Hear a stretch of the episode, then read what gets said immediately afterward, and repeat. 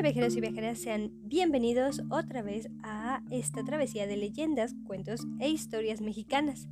En el episodio de hoy vamos a contar una historia conocida como El Músico del Diablo, la cual es originaria del estado de Durango. Y esta historia es bastante famosa ya que nos cuenta el encuentro entre un profesor y director de una orquesta con el mismísimo diablo. Así que Ahora sí, pasémonos directamente con nuestro relato y descubramos qué nos depara en este estado. Transcurría los inicios del siglo XX, en esa época tan colonial donde los bailes y eventos eran de gran importancia en la ciudad de Durango y también donde solamente la gente distinguida podía asistir. Arturo Lugo era profesor y director muy famoso de una orquesta y era un grupo musical de deleite en Durango. Debido a su gran talento, sus servicios como músico no estaban al alcance de todos y por consecuencia era contratado por la gente más rica de la ciudad. Su agrupación ganaba un certamen en donde se premiaba a la mejor organización musical del norte del país. En esta competencia habían participado grandes orquestas como Sinaloa, Coahuila o incluso desde el mismísimo Durango.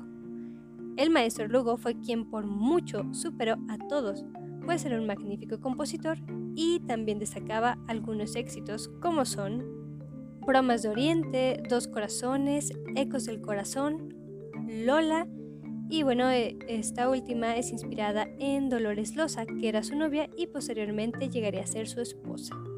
También estaba el Vals Cuca, que compuso dedicado a la poetisa María del Refugio Guerrero, y este fue estrenado en un baile que se llevó a cabo en el Palacio de Gobierno. Pese a sus grandes éxitos y a su gran fama, hizo que el maestro perdiera el piso y comenzara a cobrar mucho más que todos sus competidores para amenizar eventos. Aún así, los clientes jamás le faltaban. Sabían que el maestro deleitaba con sus bellas melodías sin importar los constantes desplantes y desaires que les hacía.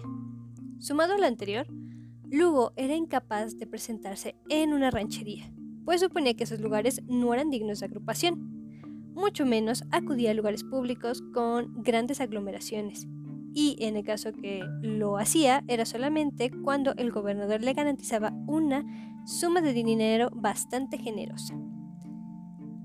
Hubo un día en que eran las 12 de la madrugada cuando llamaron a la puerta Hacía bastante frío y el cielo tenía un aspecto bastante tenebroso. Luego pensó que se trataba de un asunto grave, por ello salió de la cama rápidamente a atender.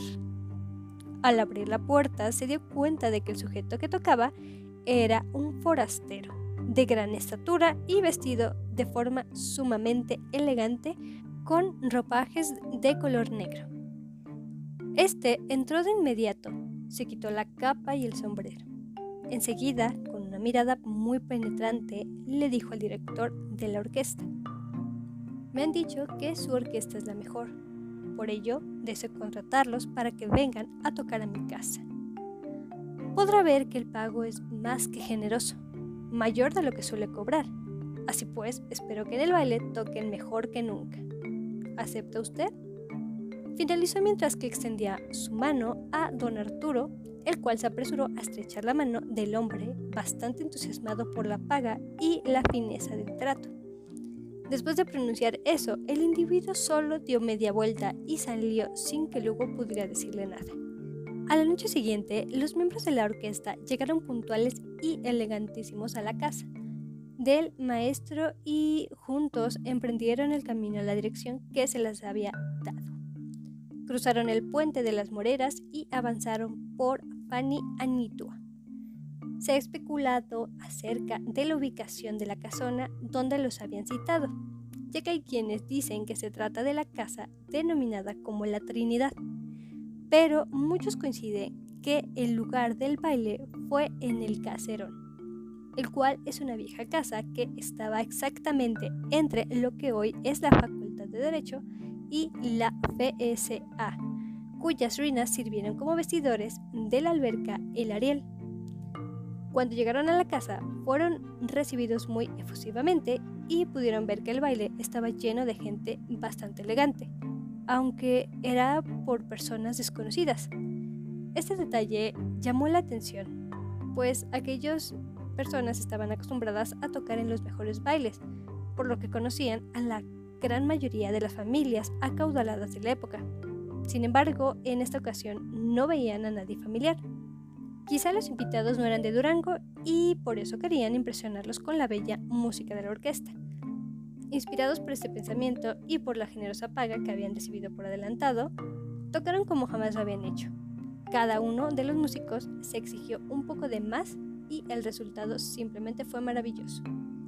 Las notas flotaban en el aire, inundando todo el ambiente en dulcísimas melodías y después de un largo rato, la exhausta orquesta tomó un breve descanso, que Arturo aprovechó para mezclarse entre los invitados buscando algo de cenar. Pues si bien el lugar estaba repleto, a todos los había visto bailar, charlar y divertirse no había visto que ninguno comiera. Mientras habría pasado entre la gente elegante, él tropezó con una cara familiar, el cual era su comadre a la cual hace muchos años no veía. Ella se extrañó mucho al verlo y le dijo, ¿Qué anda haciendo usted aquí? No me diga que ya no os hará compañía. Don Arturo le contó en breve lo que había sucedido, sin sospechar nada malo, pero la respuesta de la comadre lo heló hasta los huesos ya que le dijo lo siguiente. Váyase, váyase cuanto antes. Este lugar es la boca de los infiernos. Yo morí hace cinco años y fui al infierno. Este es el baile de los condenados. Es un burlón castigo que nos obligan a bailar y reír para recibir enormes e inimaginables tormentos por nuestra vida llena de excesos. Así que váyase antes de que no pueda salir, antes que la única música que escuche sea el lamento de nosotros los condenados. Dicho esto, Arturo no necesitó mayores explicaciones, pues supuso que se encontraba en el mismo infierno. Se encaminó a sus compañeros y pudo ver entre la multitud al hombre alto que lo había contratado. Este le clavaba su mirada con un gesto burlón que podría erizar la piel de cualquiera. Ordenó a sus muchachos que se fueran de inmediato, los cuales obedecieron, pues los invitados ya bailaban sin música, o más bien dichos se retorcían cada vez más y más violentamente, y de hecho sus caras se habían transformado en gestos de miedo y dolor. Salieron corriendo de ese infernal baile y no pararon hasta llegar a la casa del maestro. Una vez que llegaron ahí y recuperando el aliento, se dieron cuenta de que habían olvidado el famosísimo violín. Esperaron hasta el día siguiente para poder ir por el instrumento, haciendo de tripas corazón Regresaron hasta el lugar y grande fue su sorpresa al encontrarse con que la lujosa casa que vieron en la noche era una vieja casa abandonada con la puerta principal desvencijada, donde en aquel sofá entre las telarañas se encontraba el violín tan famoso que habían olvidado la noche anterior. Después de esa noche, la orquesta de Arturo Lugo poco a poco decayó hasta desintegrarse y don Arturo murió en la miseria el 10 de julio de 1949. Así que hasta aquí sería la leyenda del episodio de hoy. Por lo que si te agradó el episodio, te invito a que lo compartas ya sea con amigos, familiares o personas que incluso les interese este tipo de contenido. También en el caso que no te haya agradado, no pasa nada. Nosotros seguiremos aquí contando más historias mexicanas. También, si eres un nuevo oyente, te invito a que sigas el canal de YouTube que tenemos ahora como Legendario de México. O también eres bienvenido a seguir el podcast para que conozcas más leyendas acerca de este hermoso país. Sin nada más que agregar, yo me paso a despedir con mi frase usual, la cual es la siguiente.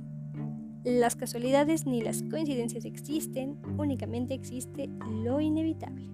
Así que te deseo que tengas una buena mañana, una buena tarde o una amena noche que disfrutes bastante tu día cuando escuches esto. Y bueno, nos estaremos escuchando en el siguiente episodio con un nuevo relato y un nuevo destino. Hasta la próxima. Bye.